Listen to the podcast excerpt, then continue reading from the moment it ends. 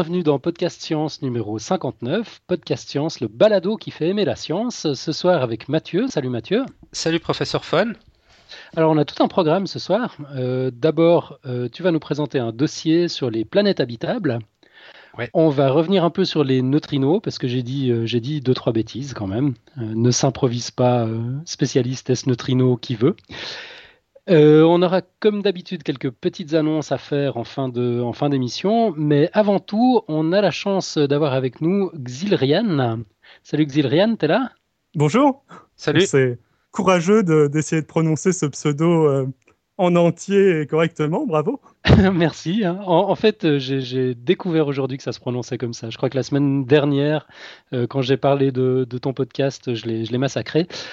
Euh, D'ailleurs, je pense que personne n'est aussi bien placé que toi pour, euh, pour, parler de ton podcast. Donc, on, te connaît pour tes interventions d'extraterrestres dans le podcast de Geek euh, Basingcast. Puis là, tu, entres, euh, tu tentes pardon, une, une, aventure en solo avec un nouveau projet. C'est le podcast A-Life, Vie artificielle. Est-ce que tu peux nous en dire un peu plus? Bah, comme son Pardon, comme son nom l'indique, ça va être très centré sur la vie artificielle, donc qui est un, un domaine de recherche scientifique euh, pluridisciplinaire qui mélange de la biologie, qui mélange de la robotique, euh, dans le but d'essayer de recréer la vie. Donc l'idée, c'est de parler de ces thèmes euh, dans un format assez court. Ok, tu as, déjà une idée tu, tu, vas aborder chacun de ces thèmes? Tu as un peu un fil rouge? Tu, sais dans, dans, quelle direction tu vas aller? Oui, alors ce, que j'aimerais bien faire, c'est progresser du plus simple au plus complexe, euh, c'est-à-dire partir sur, euh, là je suis parti sur la définition de la vie, je vais bientôt faire euh, un petit sujet rapide sur l'évolution façon Dawkins, et aller de plus en plus vers des sujets qui vont devenir de plus en plus vraiment de vie artificielle, parler de robotique, parler parler de, euh, euh, de euh, Virtual Evolving Creature, parler d'écosystèmes virtuels, ce genre de, choses, d'algorithmes génétiques. alors j'espère ne pas être trop obscur. avec ces, différents thèmes. Justement, je me posais la question. J'ai écouté ton, ton deuxième épisode aujourd'hui. c'est super, mais enfin, c'est quand même bien geek. Tu t'adresses à quel public? Alors, je sais pas exactement. Euh, j'avais surtout envie d'aborder ce genre de thématique dans le sens où euh, bah, c'est euh, là, je suis en train de faire un mémoire sur sur des thématiques encore plus précises, bah, qui sont qui tombent exactement sur le, le, numéro 2, c'est-à-dire sur les automates cellulaires et liés à la notion de open-ending evolution, euh, donc euh, d'évolution ouverte, d'évolution qui ne s'arrête jamais. Euh, et bah, j'avais envie de faire ce podcast parce que les thèmes m'intéressent et que j'ai l'impression qu'il y avait pas grand chose qui parlait de, de quelque chose d'aussi spécifique. Et idéalement, j'aimerais bien emmener mes auditeurs vers euh, donc euh, des sujets de plus en plus complexes, donc partir avec des gens qui n'ont pas forcément de, de, connaissances sur le sujet, mais en espérant ne pas les perdre et euh, les amener vers ce merveilleux domaine qui inclut plein de choses très fun. ok, bon, ça c'est bien parti. en tout cas déjà un fan. Moi, j'adore. Écoute, ça, ça a l'air vraiment excellent. Moi, je suis déjà tout, je frémis déjà pour écouter tes podcasts. j'ai pas eu encore l'occasion, mais j'ai ajouté ton podcast à mes flux et, franchement, super initiative, ça me, ça me branche à fond. Moi. Ben, merci beaucoup. Ah, je... deux fans. Le début de la gloire. C'est ça, commence toujours comme ça. J'espère, je croise les doigts. Et tu penses diffuser les, épisodes à quelle fréquence? Alors, à la base, j'étais parti sur euh, quelque chose qui se voulait hebdomadaire. Euh, là, je ne je sais pas si je vais tenir, donc au pire toutes les deux semaines, au mieux toutes les semaines. D'accord. Excellent. Et puis, euh, bah, dernière question, où est-ce qu'on te trouve? Enfin, où est-ce qu'on trouve le podcast? Sur le web, sur iTunes alors, on le trouve, euh, oui, sur iTunes. Euh, alors, finalement, il s'est fait renommer par iTunes euh, Vie artificielle tout court. Ils ont enlevé le A-Life. J'avoue que c'était ah un petit peu une astuce pour être en tête des classements alphabétiques, mais c'est peut-être pour ça. et sinon, on le trouve sur un site web qui est, qui est pas très très joli pour le moment et qui s'appelle vie-artificielle.com. D'accord, c'est facile à retenir. Il y, a un wiki aussi. Il y a un wiki aussi que j'essaye de remplir progressivement l'épisode, mais je, normalement, je devrais le faire dans la journée de demain. D'accord, donc, le concept. C'est de remplir le wiki au fur et à mesure des épisodes, histoire que puissent facilement trouver des informations sur euh, ce qu'ils auraient manqué euh, directement, peut-être sans euh, réécouter tous les, tous les podcasts. Donc, de, faire un, un wiki généraliste sur la vie artificielle, si on peut être généraliste. C'est spécifique. Oui, effectivement. Donc, un wiki, un wiki collaboratif? Un wiki potentiellement collaboratif, même si pour le moment, bien sûr, il n'y a que moi qui le, qui le remplit, mais c'est complètement, complètement ouvert si d'autres personnes euh, veulent se joindre, s'il y a d'autres gens qui sont passionnés par le sujet et euh, qui ont envie de, participer, c'est bien sûr, euh, je les accueille avec joie. Bon, bah, l'appel est lancé. En tout cas, super thématique. Moi, ça fait longtemps que je voulais aussi pour Podcast Science faire un sujet un peu, peut-être plus sur l'intelligence artificielle que la vie artificielle, mais bon, je me suis jamais lancé parce que c'est un sujet que je maîtrise pas tellement. Mais bon, en t'écoutant, bah, j'espère que ça va m'inspirer, puis je pourrais monter quelque chose aussi pour, pour, pour nous, pour Podcast Science. Faire aussi, je, croise les doigts, j'attends ça avec impatience. bah, je vais d'abord t'écouter un petit peu, pour voir, pour, voir, pour voir dans quelle direction ça va. Hmm. D'ailleurs, ça fait longtemps qu'on nous a demandé un sujet sur le transhumanisme. Ni Mathieu ni moi n'avons eu le courage de nous lancer. Donc si, si jamais, euh, quand tu te sens prêt, la porte est grande ouverte pour un crossover. Ben, je, vais me, je vais me préparer. Euh, j'ai euh, justement une amie qui est assez calée là-dessus, donc j'espère qu'elle va me coacher pour être prêt dans quelques mois à, faire un dossier sur le sujet avec vous. Bah, c'est parfait. Tu sais ah, où nous trouver. Excellent. Bah, écoute, merci beaucoup d'être d'être passé nous faire un petit coucou. Et puis, bah, longue vie à ton podcast. Oui, bah, surtout merci à vous deux de, de m'avoir accueilli. c'est avec grande joie que j'ai parler un petit peu de mon podcast. C'est avec plaisir. À tout bientôt, Xavier. À bientôt. passage. À bientôt et puis bon, euh, bon épisode. Merci beaucoup. Ok Mathieu, euh, donc maintenant bah, on, va, on va passer sans transition à ton dossier. Donc tu vas nous parler des planètes habitables. Oui, alors en fait ça va être aussi un dossier en deux volets parce qu'aujourd'hui on va s'intéresser aux planètes habitables. Donc quelles sont les conditions nécessaires pour qu'une planète soit habitable Mhm. Et la semaine prochaine, on va un peu compléter ça, mais on va s'intéresser plutôt à quelles sont les conditions chimiques pour que la, vie puisse apparaître. Donc à partir de l'eau et du carbone, comment ça se passe pour que la vie apparaisse. Mais aujourd'hui, on va plutôt s'intéresser aux, planètes habitables. Alors, en astronomie, on définit la, zone habitable comme une région de l'espace où les conditions sont favorables à l'apparition de la vie. Donc il ne s'agit pas d'une zone où l'on peut habiter, mais plutôt d'une zone propice à la vie. Et pour espérer trouver de la vie ailleurs que sur Terre, il faut qu'on ait de l'eau liquide et de la matière organique. La vie peut difficilement s'imaginer sans carbone et généralement du carbone en solution dans l'eau liquide. Alors ça, on en parlera un peu plus précisément euh, la semaine prochaine. Mais néanmoins, pour les physiciens, la question euh, du coup se pose pas en où peut-on trouver la vie, mais plutôt où peut-on trouver de l'eau liquide. Et dans le système solaire, ben, on trouve de l'eau un peu partout. Donc la molécule H2O est présente un peu partout, sur Mars, sur des satellites, sur des satellites de planètes géantes, enfin on la trouve un peu partout. Mais la molécule d'eau, euh, bien qu'elle soit très abondante dans l'univers, généralement on la trouve plutôt sous forme de glace et de vapeur d'eau, très rarement à l'état liquide. Mhm. Donc à partir de là, le problème n'est donc plus de déterminer où il y a de l'eau, mais où où se trouvent les conditions nécessaires de température et de pression pour avoir de l'eau liquide à la surface d'une planète avec une atmosphère. Euh, pour déterminer cette zone habitable, alors on s'intéresse à la distance par rapport à l'étoile de la planète. Donc pour avoir de l'eau liquide à la surface d'une planète, il faut prendre en considération la distance de la planète à son étoile ou à son Soleil. Si la planète est trop proche de son étoile ou du Soleil, il va évidemment faire trop chaud, la température sera trop élevée, au-delà du point d'ébullition de l'eau, qui est 100 degrés à la pression euh, sur Terre. Donc l'eau ne se présentera pas sous forme liquide, mais sous forme gazeuse, sous forme de vapeur d'eau. Et si on approche seulement de 5% la Terre du Soleil, euh, les simulations informatiques montrent que l'augmentation du rayonnement solaire engendrerait une instabilité du climat. Parce qu'il va se passer, c'est que les océans vont chauffer, donc plus de vapeur d'eau va s'évaporer, et la vapeur d'eau est un gaz à effet de serre, qui aura pour conséquence de réchauffer à son tour la surface de la planète, et ça va engendrer ainsi un emballement amenant à la mise en ébullition des océans. Mais il y a aussi un autre effet additionnel qui a lieu.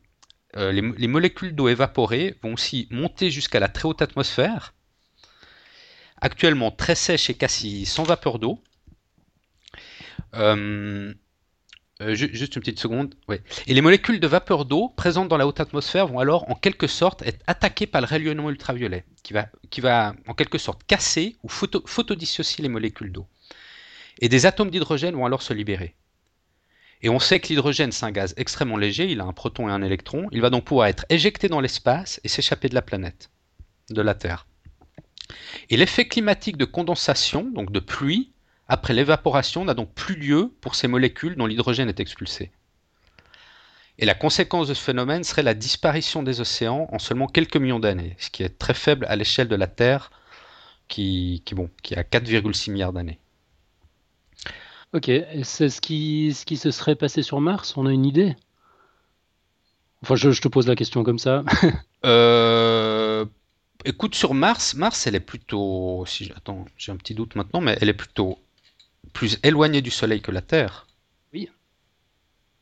D'accord, donc, euh, non, là, je parle quand la, planète est, trop proche de son étoile. Là, Mars, en l'occurrence, c'est l'effet inverse, c'est ce dont je vais parler maintenant. D'accord. C'est ce sera de la glace. Là, dans, le cas du système solaire, c'est Vénus qui est, qui est un peu plus proche que la Terre du Soleil. Mhm. Donc cet effet-là, s'il y avait eu de l'eau sur Vénus, euh, ça je suis pas sûr qu'il y en ait eu, il y, aurait eu ce phénomène d'ébullition de, l'eau qui aurait eu lieu. D'accord. Donc euh, inversement, si la planète, donc ça aurait pu être le cas de Mars, si la planète est trop, est trop éloignée de son étoile du Soleil, il va faire trop froid et l'eau sera présente sous forme de glace. Et si on éloigne la Terre du Soleil de seulement 10%, on se rend compte que le climat devient aussi instable. En effet, euh, s'il fait plus froid, il y aura alors plus de neige et de glace. Or, la neige et la glace réfléchissent le rayonnement solaire beaucoup mieux que le sol nu. La chaleur réfléchie n'est alors plus absorbée par le sol et se perd. Mhm.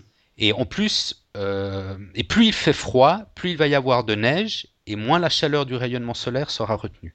Ce qui engendre un emballement euh, qui amène sur ce coup-là au gel des océans.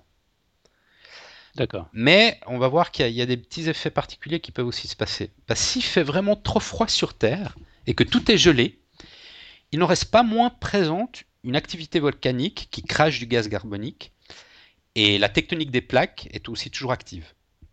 Et le gaz carbonique ne va plus pouvoir être recyclé par les océans parce que les océans sont gelés donc, euh, ils vont pouvoir, ces, gaz carboniques, ce gaz carbonique va plus pouvoir être recyclé pour former des carbonates. Hmm, d'accord.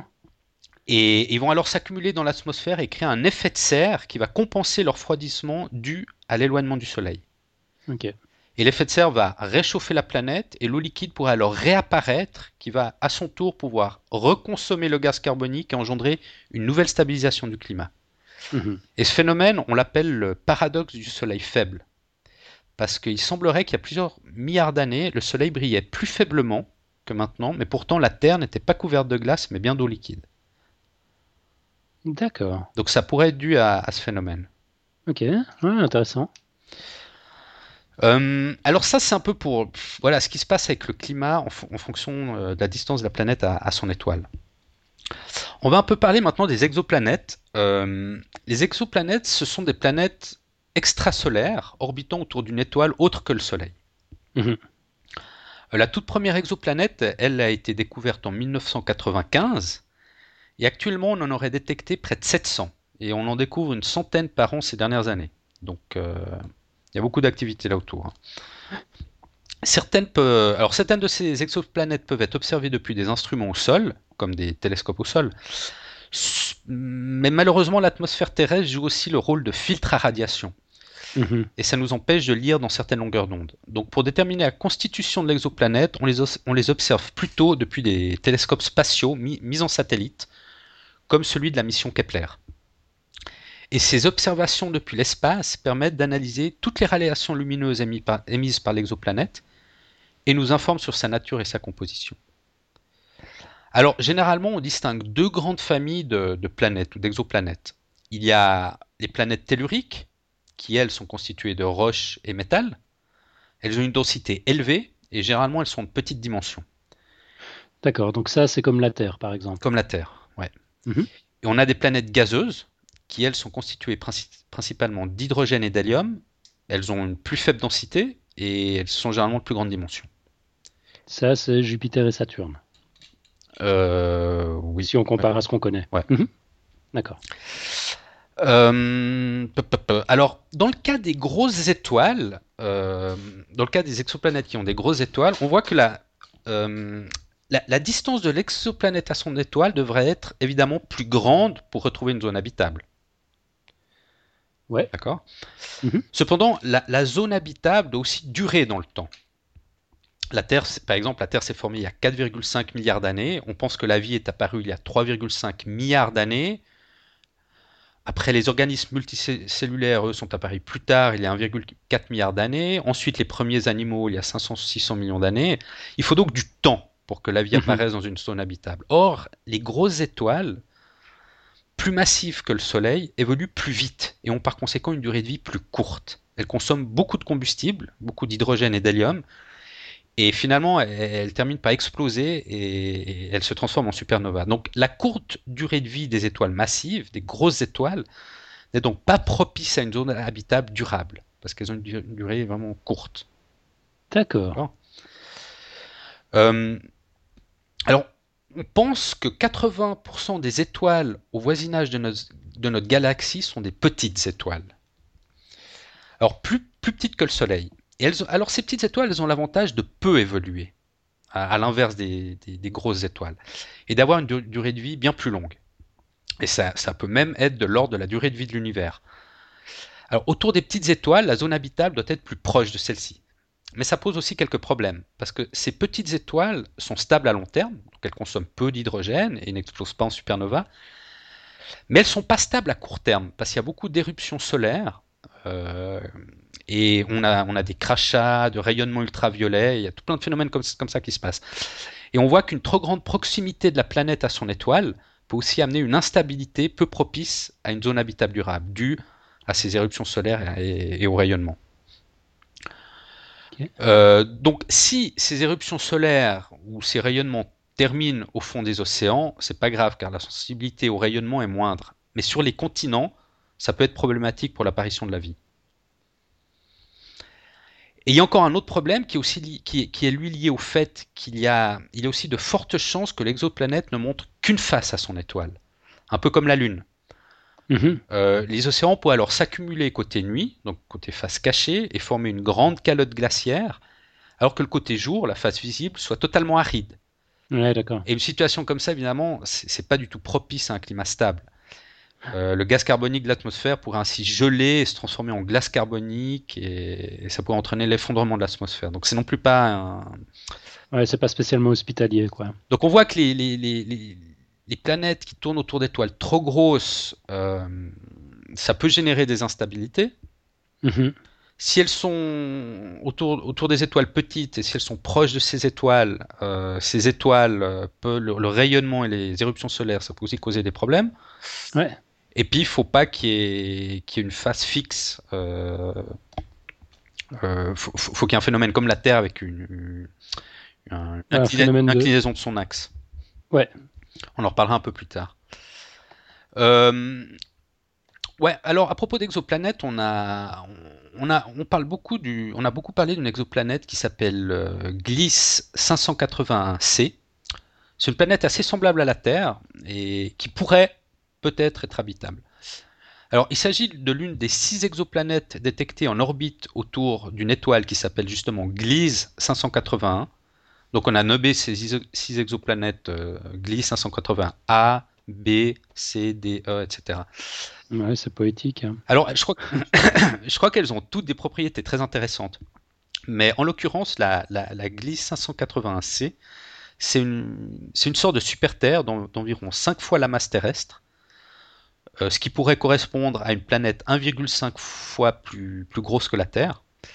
Et elle est assez proche de son étoile on a évalué la température à la surface de Gliese 580, c'est de l'ordre de 40 degrés Celsius, ce qui pourrait laisser place à la présence d'eau liquide et d'océan. Mais l'océan à 40 degrés Celsius est tout de même chaud et, s'évapore beaucoup plus. Et donc plus de vapeur d'eau dans l'atmosphère, à nouveau ça génère un effet de serre accru. Mhm. Donc voilà, on a on n'est pas encore très sûr euh, que si un, océan 40 degrés peut, peut vraiment mener à l'apparition de la vie ou si au contraire ça engendre plus un effet de serre qu'autre chose. Ouais, et puis on, parle d'une température moyenne de 40 degrés, c'est ça? Ouais. Ouais, d'accord. Parce que sur Terre, je me rappelle plus quelle est la, température moyenne. C'est quelque chose. De 4, je crois que j'en parle après, c'est de 14 degrés, je crois. D'accord, ok. il me semble bien que c'était, c'était un peu dans ces eaux-là. Euh, pourtant, enfin, c'est 14 degrés, c'est assez peu représentatif. Euh. encore que, je pense qu'en Suisse, ces jours, effectivement, la température doit, être, doit, bien correspondre à la moyenne.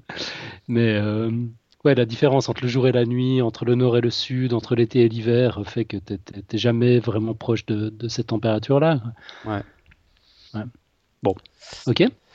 Donc euh, voilà, pour, pour, ces exoplanètes glissent, elles ont des propriétés intéressantes, mais bon, on ne faut pas non plus crier victoire et, et, annoncer l'avis sur ces exoplanètes. Moi, je, m'étais un peu ramassé d'ailleurs l'année dernière dans les tout premiers épisodes de Podcast Science en, parlant de Gliese 580G. Je ne sais pas si tu te rappelles. Mm. Euh, on lui avait trouvé toutes sortes de, propriétés euh, qui, la rendaient tout à fait habitable. Et puis en fait, euh, son, découvreur s'était un peu avancé. Quoi. Il n'avait pas, il pas les preuves, il n'arrivait pas à étayer ce qu'il avait, soutenu. Et puis voilà, c'était de nouveau une de ces fausses annonces. Mais ouais, Gliese 580C, je crois qu'on l'avait déjà découverte avant. ce que je comprends. Excuse-moi, j'ai une petite coupeur. Tu as dit qu'on l'avait déjà découvert avant. Ouais, et puis qu'on la, qu'on la connaît beaucoup mieux en fait hein, mhm. que, voilà, que, que, cette annonce fracassante qui avait été faite euh, l'année dernière. on, parle de choses plus connues quoi. je, je, me tais, je te laisse continuer. Alors, euh, bah, on va s'intéresser un petit peu au, au, système solaire, au système stellaire. Euh, mhm. Alors, notre système solaire, nous, lui, s'est formé il y a 4,6 milliards d'années d'un nuage de gaz et de poussière ayant subi l'onde de choc de l'explosion d'une supernova qui était proche. Et cette onde, de choc, elle, a provoqué l'agglomération des particules de poussière du nuage en des grains solides, qui à leur tour s'assemblèrent en des agrégats de plus en plus gros, engendrant au final bah, tous les objets du système solaire qu'on connaît, comme les planètes, les comètes, les astéroïdes et les différentes lunes des planètes. Mhm. Mais on sait que notre système solaire est, aussi atypique. Ah. Ouais. Euh, alors, il existerait beaucoup de systèmes solaire basée sur des étoiles naines, donc bien plus petites que, notre Soleil. Et c'est aussi très difficile de, détecter des exoplanètes jumelles de la Terre. C'est-à-dire, quand on parle d'exoplanètes jumelles, ce sont des exoplanètes qui possèdent une étoile similaire à notre Soleil. Hmm. Par contre, il est beaucoup plus facile de détecter des exoplanètes qu'on appelle cousines, qui elles sont, sont, sont celles qui tournent autour d'une étoile naine. Et on, voit aussi euh, souvent que dans, les, autres systèmes stellaires, qui, autres que le système euh, solaire qu'on connaît, que des planètes géantes qui sont formées relativement loin de leur étoile ont pu migrer et s'approcher de leur Soleil. Et ce phénomène de migration peut amener la, la planète hors de la zone habitable, mais lorsqu'une planète géante migre comme ça, elle laisse dans son sillage des traces. Elle peut alors provoquer l'apparition d'autres petites planètes dont certaines pourraient être plus aptes à l'habitabilité. Hum, d'accord. Et on a aussi découvert que des planètes géantes, euh, donc, des boules de gaz, euh, peuvent aussi se trouver dans la zone habitable. Et autour de, ces planètes géantes, il y a des, satellites qui, pourraient, eux, euh, être candidats pour héberger des océans. Alors, bon, on, voit, on voit que tout ça, c'est pas simple. Hein. Euh, on va peut-être s'arrêter sur un ou deux cas de figure un peu plus concrets. Euh, on va parler d'abord de la vie sur Mars. Euh, alors, dans le cadre de la mission Rover qui avait été lancée en 2003, on avait envoyé sur Mars deux robots autonomes qu'on avait appelés Spirit et Opportunity. Et on les a envoyés afin d'explorer. Alors, il faut bien, bien, bien s'attarder sur les mots, afin d'explorer la géologie de la planète et non la chimie de la planète, qui est différent. D'accord. Enfin, géologie, quand on parle de Mars, c'est déjà un peu faux, non? Je crois que la, racine géo veut dire terre. Bon, d'accord. Mais bon, d'accord. La, marsologie, je sais pas. La marsologie. Non, on se comprend. Euh, parce que ces robots, ils avaient pour objectif d'analyser les sols afin de détecter des roches sédimentaires, comme des argiles, qui témoigneraient de, la présence d'eau. D'accord. Alors, dans les conditions régnant actuellement sur Mars, la présence d'eau liquide à la surface de la planète est impossible, en raison de la faible température. Alors sur Mars, on a en moyenne euh, moins 50 degrés Celsius et contre, ouais, effectivement, 14 degrés Celsius pour la Terre. D'accord. Et on a une pression atmosphérique sur euh, Mars de 6 hectopascales pardon, contre 1013 hectopascales sur Terre. Alors l'eau est présente uniquement sous forme de glace dans le sous-sol et près des pôles. Et alors, on, en a un tout petit peu sous forme gazeuse de vapeur d'eau, mais très, très faiblement présente dans l'atmosphère martienne, hein, de l'ordre de 0,03%. Donc c'est vraiment faible. Pour plus de 95% de, gaz carbonique. Et on a aussi quelques traces d'azote et d'argon. Euh, plusieurs indices semblent montrer que l'eau a occupé dans le passé de manière permanente le sol martien. Et, des formes géologiques datant de, de plus de 3,8 milliards d'années en témoignent. Cependant, il n'y a pas de consensus encore sur quelle quantité d'eau était présente à la surface et durant combien de temps. Et en avril 2009, euh, le rover Spirit, donc un des, ces deux robots autonomes qu'on a, qu'on a mhm. envoyés sur la planète, euh, s'est immobilisé définitivement. Ses roues sont enfoncées dans une petite dune de sable et le rover n'est pas parvenu à, se dégager. Et après des tentatives infructueuses de la NASA pour le dégager de la dune, finalement, début 2010, on a renoncé définitivement à, libérer Spirit. Et, ce rover qui a parcouru depuis son atterrissage euh, alors exactement 7730,5 mètres, donc un peu plus de 7 km, agit, alors maintenant il est bloqué, il agit désormais en tant que station de mesure fixe. Et en ce qui concerne l'autre appareil, le rover Opportunity, alors lui, euh, son équipement scientifique a dépassé de 6 ans la durée de fonctionnement pour laquelle il avait été construit. Il est aujourd'hui en partie hors service et le spectromètre infrarouge qui l'équipait ne fonctionne plus depuis une tempête qui l'a frappé en 2007. Et la capacité d'élection d'un autre spectromètre aussi présent, euh, qui s'appelle Bauer, est devenue très faible et le rend quasiment inutilisable aussi. Alors, suite à cette première exploration géologique de la planète Mars, ben, la prochaine étape, ce sera de lancer une exploration chimique, qui, elle, aura pour objectif de prélever des échantillons du sol martien et d'en séparer la composante minérale des, molécules organiques. Et, une analyse euh, des molécules organiques, ben, on espère que ça nous donnera probablement des informations sur la possibilité de synthétisation naturelle de ces molécules organique qu'on aura trouvé sur Mars et, donc la possibilité d'engendrer éventuellement de la vie. Mais pour l'instant, on n'a pas encore vraiment d'informations là-dessus. On a plutôt des, données géologiques plus que chimiques. D'accord. Puis il y a déjà une mission de prévue, tu sais? Euh... On sait juste que ce sera la prochaine, quoi. Tu me poses une colle, mais on sait que ce sera la prochaine. Mais vu les, les coupes qu'il y a dans le budget américain euh, spatial, euh, je sais pas. Je sais pas si c'est les Américains qui vont lancé. Écoute, je sais pas. Je sais pas. D'accord. Euh, alors ça c'est pour la vie sur Mars. Euh, il y a aussi deux, deux, trois autres satellites de planètes de notre système solaire qui sont intéressants. Euh, il y a le satellite Europe, Titan et Encelade. Alors on va commencer par Europe. Europe, lui, c'est un satellite, donc c'est une lune de Jupiter. Mhm. Alors on sait qu'il y a de l'eau sous forme de glace, et en dessous de cette glace, probablement un océan d'eau liquide avec des éventuelles réactions de synthèse chimique très intéressantes. Mais bon, pour en être sûr, il faudrait pouvoir y envoyer une mission aussi, qui aurait pour objectif premier de, perforer les 10 km de glace et atteindre l'eau liquide et pouvoir ainsi effectuer des analyses. Donc pas facile comme projet. Hein. Effectivement. Euh, en ce qui concerne Titan, alors Titan, lui, c'est une lune de Saturne qui possède alors lui, il possède une, atmosphère principalement composée de méthane et d'azote, qui est une vraie usine à réaction chimique prébiotique, et qui potentiellement permettrait de former les composants chimiques indispensables à la vie, comme des sucres, des acides aminés ou des bases azotées. Euh, cependant, Titan ne posséderait pas d'eau liquide. Alors, il, y fait ah. beaucoup trop froid. Par contre, il possède un lac et des rivières de méthane liquide. Ah, c'est moins sympa pour la baignade et les pique-niques le week-end. Oui, mais bon, malgré l'absence d'eau liquide, en tout cas en surface, Titan reste tout de même un bon laboratoire pour analyser euh, l'évolution chimique naturelle sans eau liquide. Ok. Et sur Encelade, euh, qui est un autre satellite de Saturne comme Titan, euh, là on a découvert récemment qu'il neige.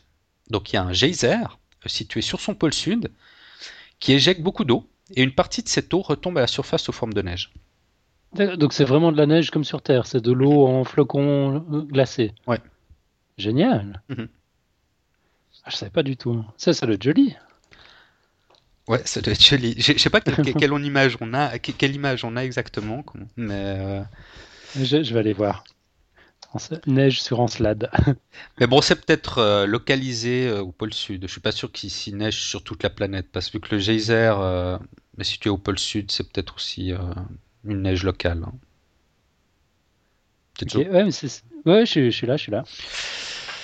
Alors voilà pour, euh, bah, pour, pour la, les possibilités euh, de vie sur Europe Titan et Encelade. Bon, pour l'instant, on n'a rien, mais il y a quand même des, des, environnements chimiques qui peuvent être propices. Hum, alors, peut-être deux mots sur la détection et la caractérisation des, des, exoplanètes. Euh, actuellement, les chercheurs auraient détecté plus de 700 exoplanètes. Mais bon, la détection ne suffit pas. Il faut aussi aller un peu plus loin et pouvoir caractériser et identifier les, propriétés de ces exoplanètes. Mhm.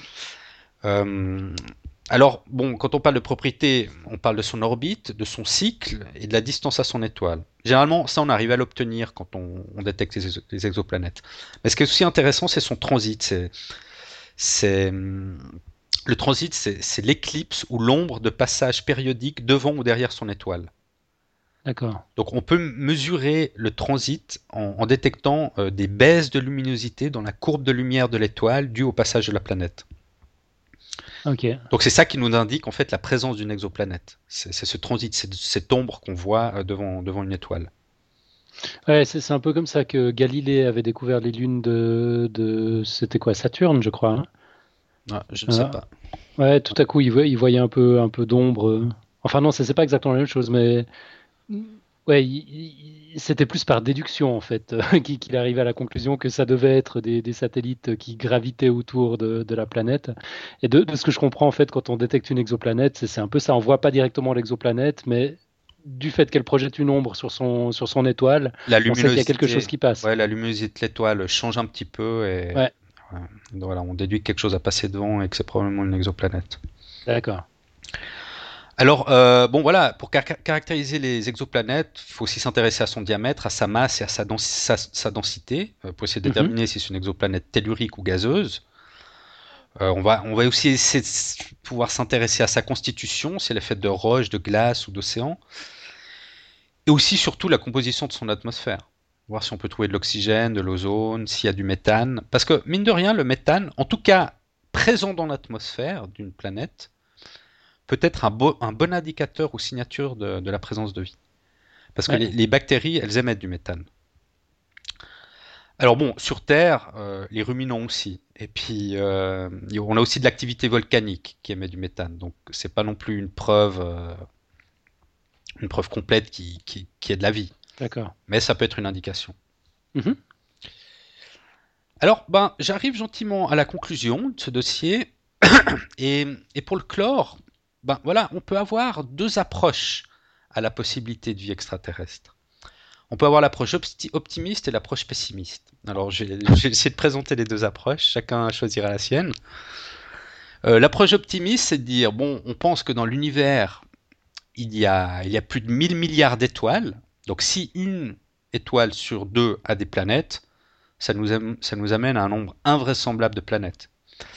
Par conséquent, très nombreuses sont celles qui peuvent potentiellement se situer dans la zone habitable, et tout indique aussi qu'il peut exister beaucoup d'exoplanètes telluriques de type et taille de la Terre, et à bonne distance de leur étoile.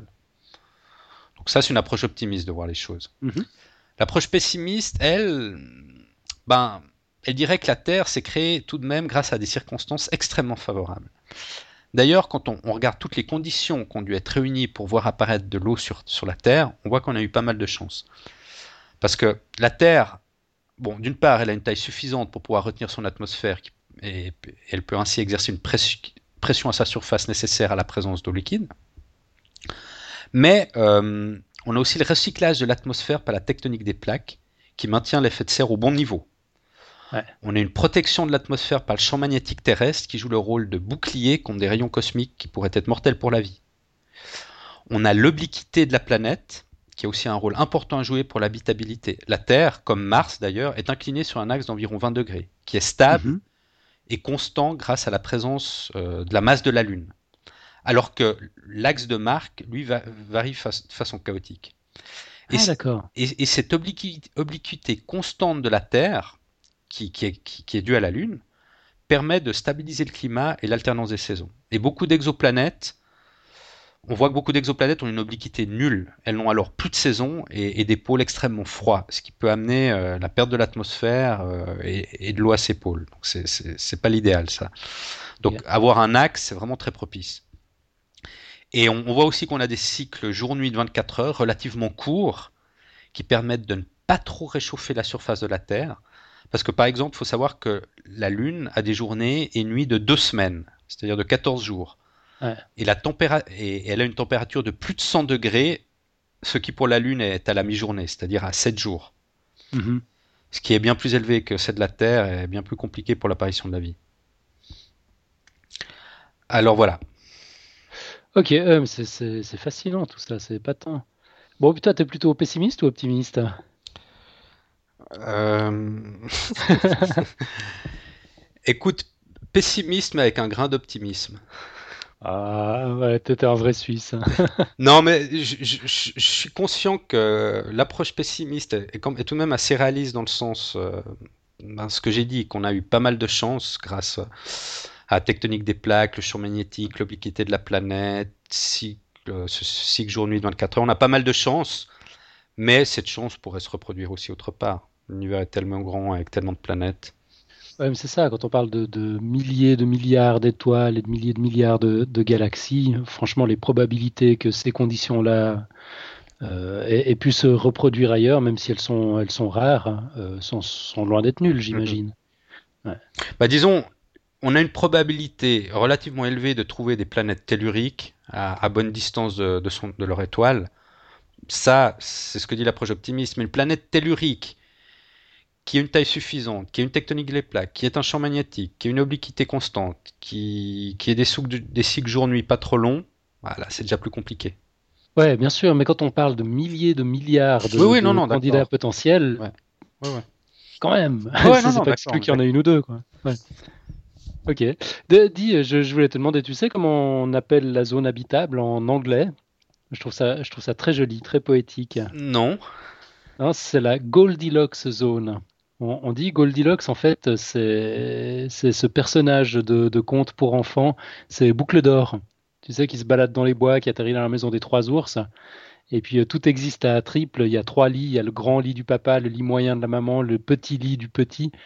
Euh, il y a trois bols de soupe, il y en a un qui est trop chaud, un qui est moyen, un qui est, un qui est trop froid. Enfin bref, euh, et puis pour, pour chacune de ces choses qu'elle utilise dans la maison, bah, Boucle d'Or doit trouver celui qui est pas trop extrême, quoi, ni trop chaud, ni trop froid, qui est à la bonne température, ni trop grand, ni trop petit, etc. Puis du coup, euh, par, par, par, extension en anglais, on, on, appelle ça la Goldilocks zone, c'est-à-dire qu'elle est ni trop éloignée, ni trop proche de son soleil, euh, il fait ni trop chaud ni trop froid, etc. Je trouve ça, je trouve ça plutôt joli. C'est dommage que ça n'existe pas en français. Mais je connaissais même pas du tout ce conte euh, de Boucle d'Or. Ah ouais, bon, Il, faut, il faudra revoir tes classiques.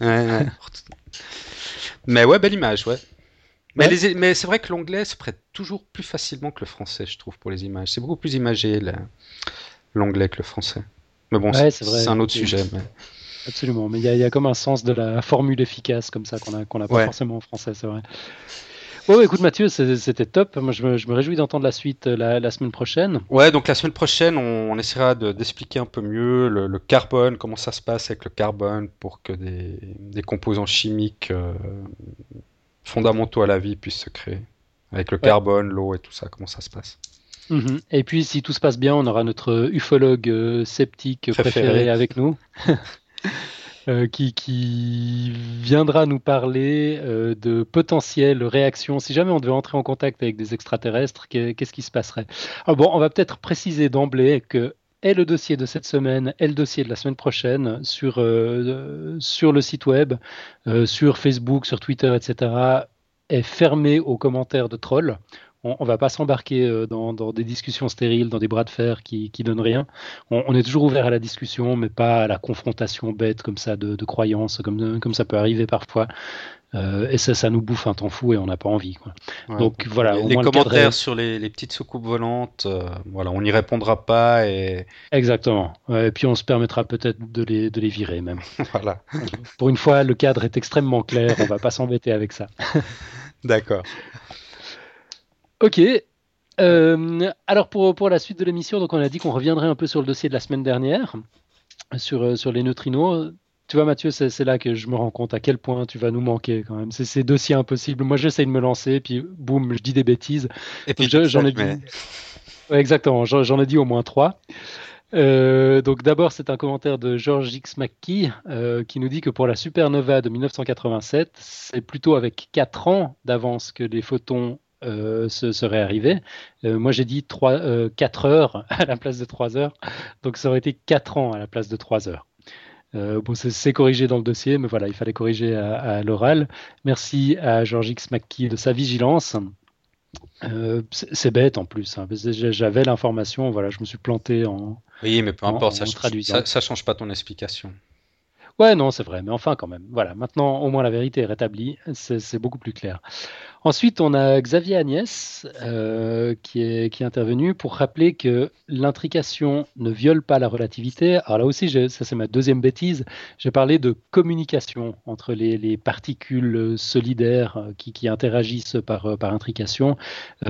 C'était évidemment pas du tout le mot à utiliser parce que communication suppose euh, la, notion de localité. Peut-être juste un, un, tout petit mot sur la, sur la localité. C'est sûr que tu veux te lancer sur la, sur la localité pour... Attends, j'ai juste un exemple. En fait, pour, pour, pour que j'ai de l'influence sur mon environnement, il faut qu'il y ait un contact physique. Voilà. Ça, c'est la notion de localité. C'est-à-dire que si je veux qu'un caillou tombe, il faut que je le pousse. Tu vois Mhm. Euh, si on veut se parler à travers l'Europe euh, par Skype, euh, eh ben, il faut convertir notre voix en signal électrique qui est véhiculé avec, avec quelques, quelques trous, mais enfin tant bien que mal, par, bah, par des électrons. Il y, a, y a toujours un contact d'une manière ou d'une autre physique pour qu'il puisse y avoir interaction. C'est ça la notion de localité. Ben, avec l'intrication, il y a plus de notion de localité, donc il n'y a pas de communication au sens où on l'entend euh, traditionnellement.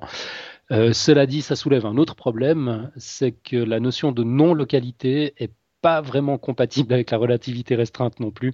Donc en, fait, on, repousse un peu le problème. On, a toujours un problème de compatibilité à, un certain niveau. Donc ça, c'était pour le, deuxième commentaire. Euh, ensuite, on a un commentaire, ben, un commentaire de Raoul qui nous dit la même chose. Euh, c'est la corrélation qui est instantanée, pas la communication. Donc la causalité est sauve. Mhm. J'aurais décidément jamais dû parler de, communication. Donc ça aussi, évidemment, c'est corrigé dans le dossier. Mais ça, je trouve quand même, quand même chouette. Hein. On, est, on est un podcast peer-reviewed. Enfin non, pas, peer, pas forcément peer-reviewed. La, la, revue par les pairs, ça suppose que les pairs seraient tout aussi amateurs. Là, on a, on a parfois des gens qui sont nettement moins amateurs que nous qui, qui réagissent. Et puis du coup, on arrive à, rétablir euh, la, la, vérité quand on dit des bêtises. C'est quand même plutôt cool. Et puis on, a encore un autre commentaire euh, d'Etaniel concernant le paradoxe des jumeaux. Euh, je, te laisse peut-être celui-là. Ouais, d'accord. Euh, juste, j'étais en train de, réfléchir au commentaire de Raoul parce qu'il dit, donc à juste titre, mais j'aimerais juste un peu te préciser pour qu'on comprenne bien tous. Mhm. L'intrication ne permet pas le, le transfert d'informations. Et il, en conclut donc la causalité est sauf. Mhm. Alors c'est ça que, que j'aime bien parce que hum, euh, si l'intrication permettait le transport d'informations, ça voudrait dire qu'une particule. Alors attends, non, là je suis en train de m'embarquer dans une histoire. non, ça veut dire qu'un effet pourrait se produire avant la cause finalement. Ou je me trompe. Comment? Ouais, non, je, je, suis pas sûr puisque ça a lieu simultanément. Enfin bon, on va s'arrêter là. on, va s'arrêter là. Exactement. Euh, oui, alors on, on, avait fait aussi une petite remarque sur le, paradoxe des jumeaux. euh, dont tu avais parlé. Ou alors là, alors là, alors là, le paradoxe des jumeaux. Moi, je savais pas non plus, mais on a alors une explication euh, merveilleuse qui démy... enfin, ça, je sais pas si ça démystifie, mais qui remet en place une mauvaise interprétation que beaucoup de gens ont de ce paradoxe des jumeaux. À commencer par moi, effectivement, je me suis, je me suis planté.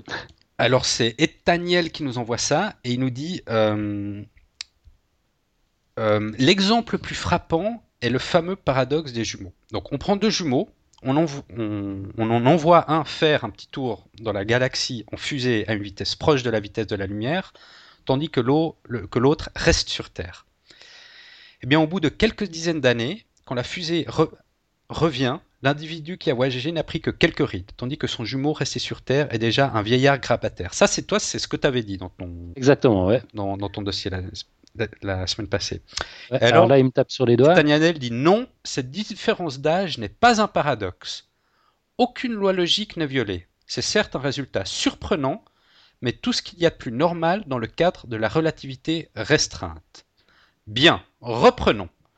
Alors, chers auditeurs, soyez bien attentifs parce qu'il essaie de nous expliquer ça. C'est une fois qu'on a compris, c'est clair, mais bah, faut, quand même s'accrocher un peu. Alors, il, reprend comme ça. Il dit Thomas. Alors, il, invente des prénoms. Hein. Thomas, le jumeau resté sur Terre, voit son frère François voyager à bord de sa fusée à une vitesse proche de celle de la lumière. Et si Thomas voit François se déplacer presque à la vitesse de la lumière, alors Grâce à la relativité restreinte, Thomas voit François vieillir très lentement. Très très lentement. D'où, du point de vue de Thomas, l'âge encore jeune de François dans sa fusée quand il retrouve sur Terre Thomas qui, lui, a bien vieilli. D'accord? Mhm. Ça, c'est plus ou moins ce que tu avais dit.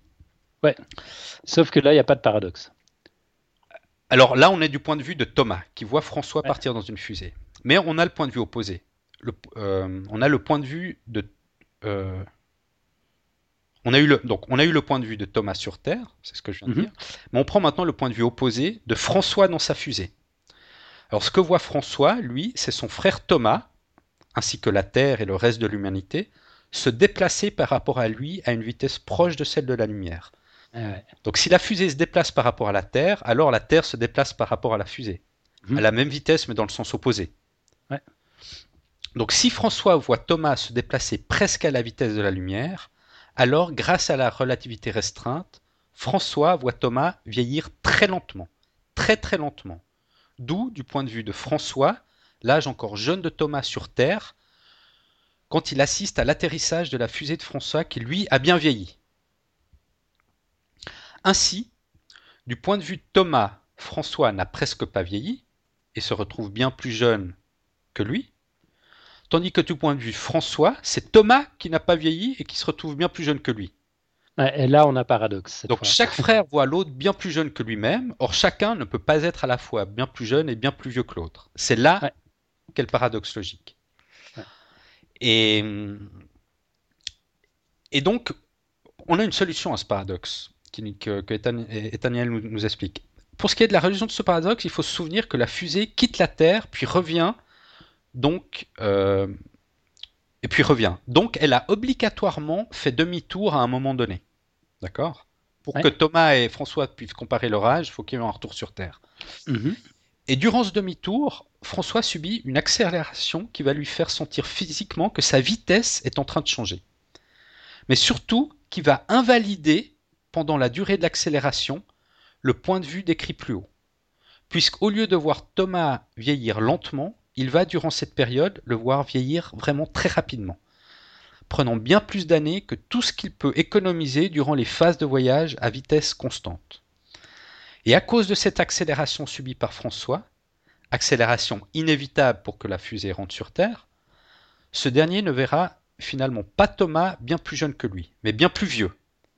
Ce qui résout le paradoxe puisque les deux frères constatent finalement la même chose un Thomas bien vieux et un François encore jeune. Mhm.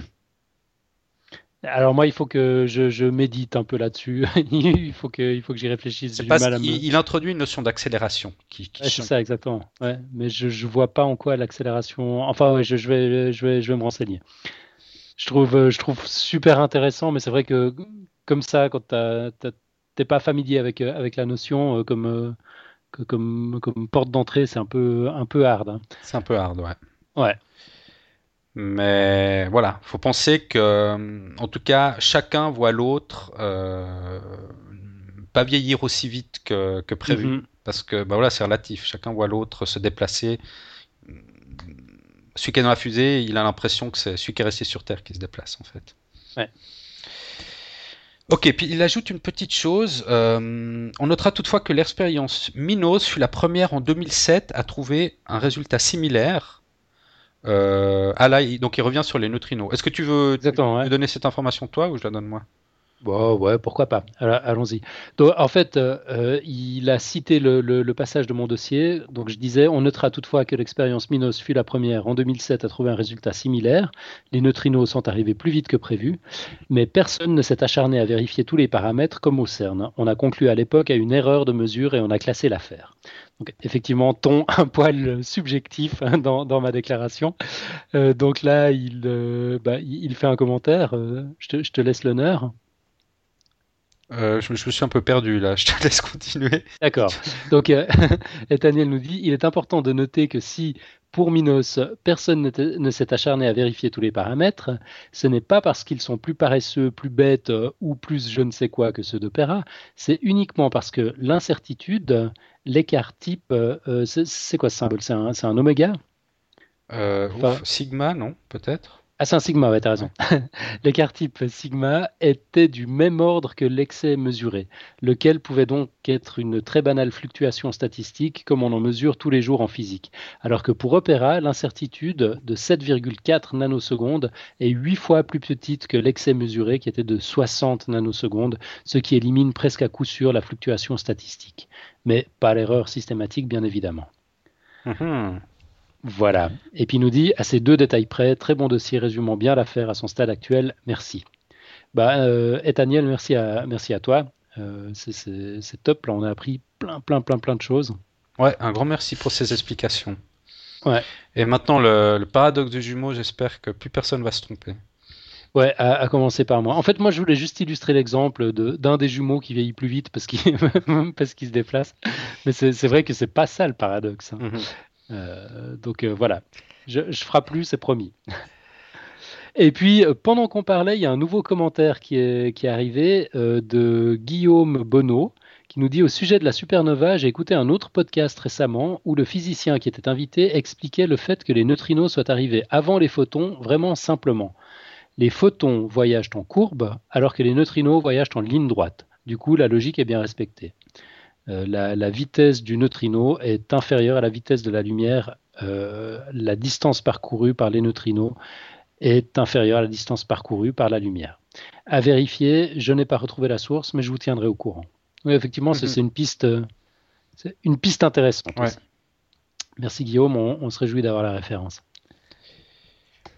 Voilà, voilà. Euh, donc c'est tout pour le moment sur ce, ce dossier euh, sur, euh, sur les neutrinos plus rapides que la lumière. Qui a fait couler beaucoup d'encre Ouais, et qui va continuer à en faire couler. Ah, absolument, ouais. Euh, sinon, alors encore quelques retours sur l'annonce de ton départ, Mathieu. C'est Vincent Le Breton qui nous dit La voix et le regard hebdomadaire de Mathieu vont nous manquer. Et sa quote Ces gros dossiers vont gagner un suspense insoutenable. Mathieu, reviens-nous de temps en temps, car il y a encore des dossiers d'astro-métaphysique qui sommeillent, et je voulais justement proposer ces domaines-ci d'exploration sciences politiques et sciences diplomatiques, à l'image du dossier de sciences économiques, très pédagogique. Euh, ah oui, non, j'ai cru que je me lançais dans une grande énumération, mais en fait, c'était ça qui, qui voulait proposer. Euh, le duo Alan-Mathieu marche vraiment bien, dur dur, mais en même temps, en regardant de plus près cette seconde saison de Podcast Science, je pense que la multiplication des intervenants va donner une nouvelle dynamique intéressante. Bien à tous, Vincent. Mhm, Merci. Et puis on a une réaction de notre ami euh, philosophe Loïc. Euh, C'était dans Facebook, du coup j'ai oublié de, de- la prendre en considération euh, dans, la présentation des témoignages de la semaine dernière, mais ça, date de la première minute, euh, où il nous disait bon vent à Mathieu. Si j'avais plus de temps et si je ne me savais pas aussi irrégulier dans le travail, je postulerais avec joie. Malheureusement, je suis ce que je suis. Une conclusion très philosophique. J'espère que le ou la successeur sera à la hauteur de Mathieu. Ouais, j'aime bien le je suis ce que je suis. Voilà, et puis bah juste pour information, donc on a, on a parlé la semaine dernière euh, d'Hélène Arnal qui va venir faire un tour d'essai.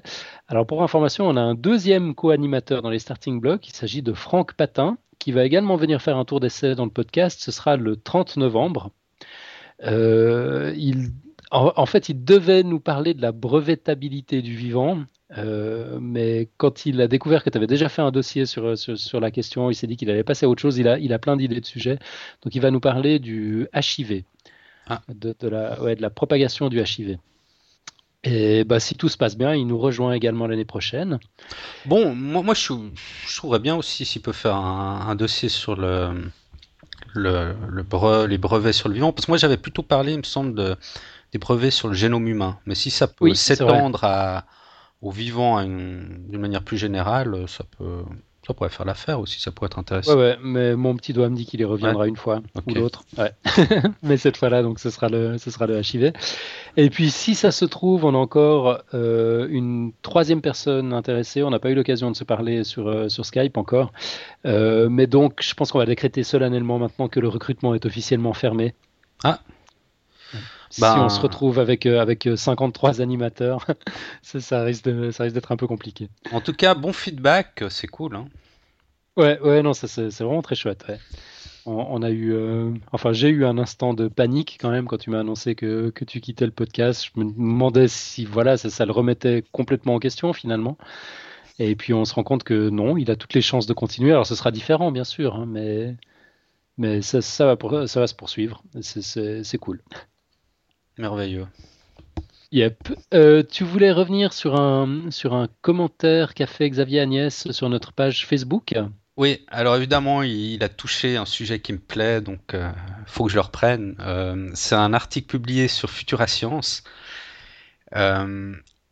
qui parle de la valeur de la constante de structure fine. Alors j'en avais déjà parlé euh, dans, dans, le dossier que j'avais fait sur les constantes fondamentales de euh, dans l'univers. Ouais, t'en avais même parlé avant en fait. J'ai fait ma petite enquête, c'était dans le troisième, euh, le troisième numéro de podcast Science, tu avais parlé de la constante alpha. C'est bien ça, hein, la constante alpha, c'est ouais, exactement. la constante de structure fine. Et alors en fait, cette constante de structure fine, elle commence à embêter pas mal de monde parce que a priori, tout le monde pensait que ben, une constante, c'est une constante. Mais euh, visiblement, elle changerait dans le temps et, l'espace. Alors, juste deux, trois mots sur ce que ça veut dire, tout ça. Euh, donc, tout d'abord, la constante de structure fine, c'est une des constantes fondamentales de l'univers, et c'est celle qui régit l'intensité de la force électromagnétique. Donc, qui assure la cohérence des atomes et des molécules.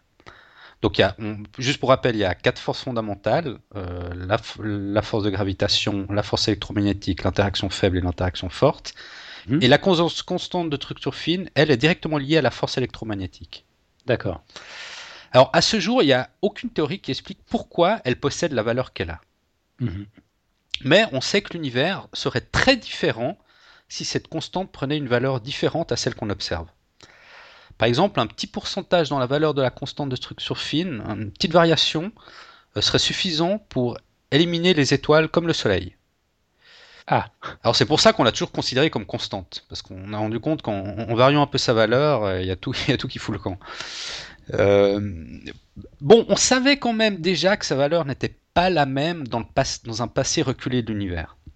Mais aujourd'hui, on va même plus loin parce que les, les observations ont montré qu'en plus d'une variation dans le temps, c'est-à-dire une variation, pas la même valeur dans le passé, il existe aussi une variation dans l'espace. C'est-à-dire que lorsqu'on le regarde dans deux directions opposées de la voûte céleste, donc finalement dans, deux directions du passé, le sens de variation de la valeur de cette constante est aussi différent. Dans une direction, sa valeur était plus faible dans le passé, et dans une autre, elle était plus forte. D'accord. Alors, euh, il y a, euh, j'avais aussi fait un dossier sur la théorie des cordes, donc c'est théorie euh, d'unification de, la physique. Donc, il y a des modèles d'unification justement qui introduisent des, des, dimensions spatiales supplémentaires, donc comme la théorie des cordes dont j'avais parlé, qui induisent déjà naturellement des mécanismes de variation dans le temps et l'espace de la constante de structure fine. Donc, pour le coup, c'est un bon point pour la, théorie des cordes ou des théories comme ça qui sont aussi beaucoup critiquées parce que euh, on peut pas les, on, peut pas les, expérimenter. D'accord, mais donc elles avaient prévu ce phénomène-là qu'on observe aujourd'hui expérimentalement. Ouais, alors concrètement, la théorie des cordes, oui, euh, tient en compte une variation de la constante de structure fine dans sa théorie. D'accord. ok. Ça, ça va en sa faveur. Il y, a aussi une, zone d'habitabilité euh, de la constante de, structure fine. Donc, et puis là, on est, on est pile au bon endroit. Eh ben, voilà, là, là, je ne sais pas, parce que si, si, si en regardant dans le passé, elle avait des valeurs différentes, euh,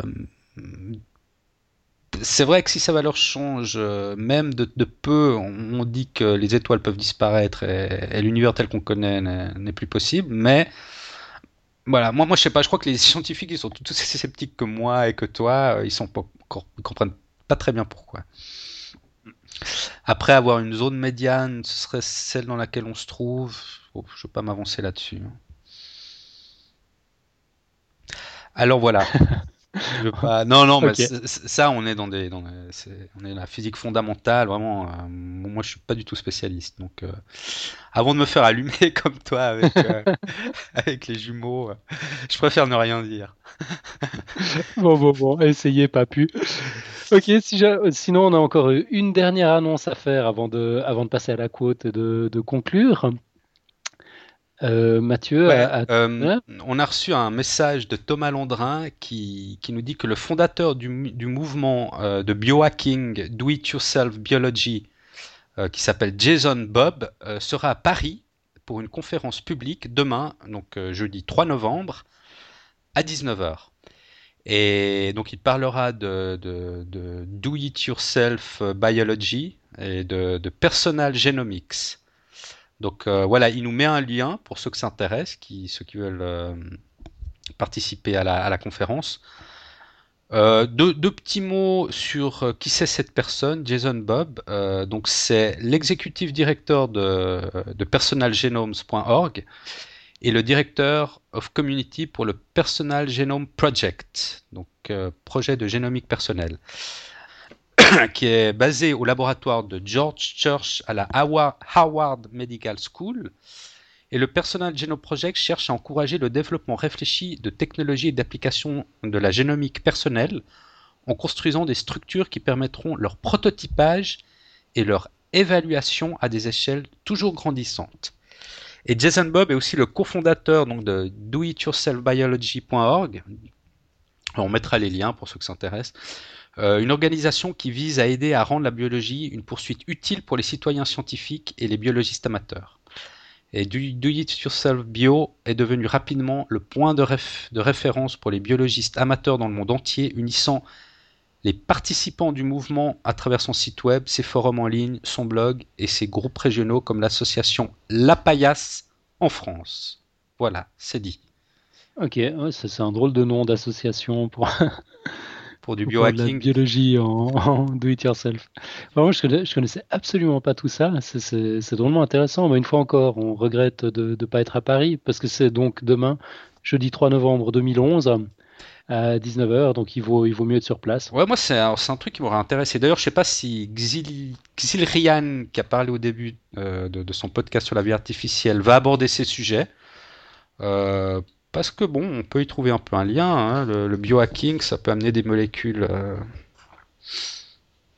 un peu bizarres. ouais, peut-être.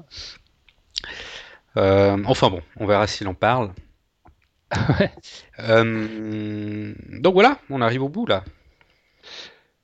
Ah, Absolument. qui nous envoyait un petit message, il nous dit oui, oui. Ah bah David, si donc Xilrian, si, tu veux, si tu veux revenir nous en toucher un mot. Maintenant, t'es le, es le bienvenu. Ah, est-ce qu'il Non, pas de David. Pas de David? Bon, bah on l'écoutera sur son podcast quand il, quand il, nous parlera du biohacking. Ah. Ok. Ah ouais, on a un message, je trouve plus le bouton pour remettre le son. Bah voilà, c'est la faute à Skype qui change d'interface toutes les deux semaines. Donc, ok. D'accord. Bon, bah écoute, on, on, est arrivé au moment, au moment de la quote. Alors, exceptionnellement, tu as eu de la chance cette semaine. Hein.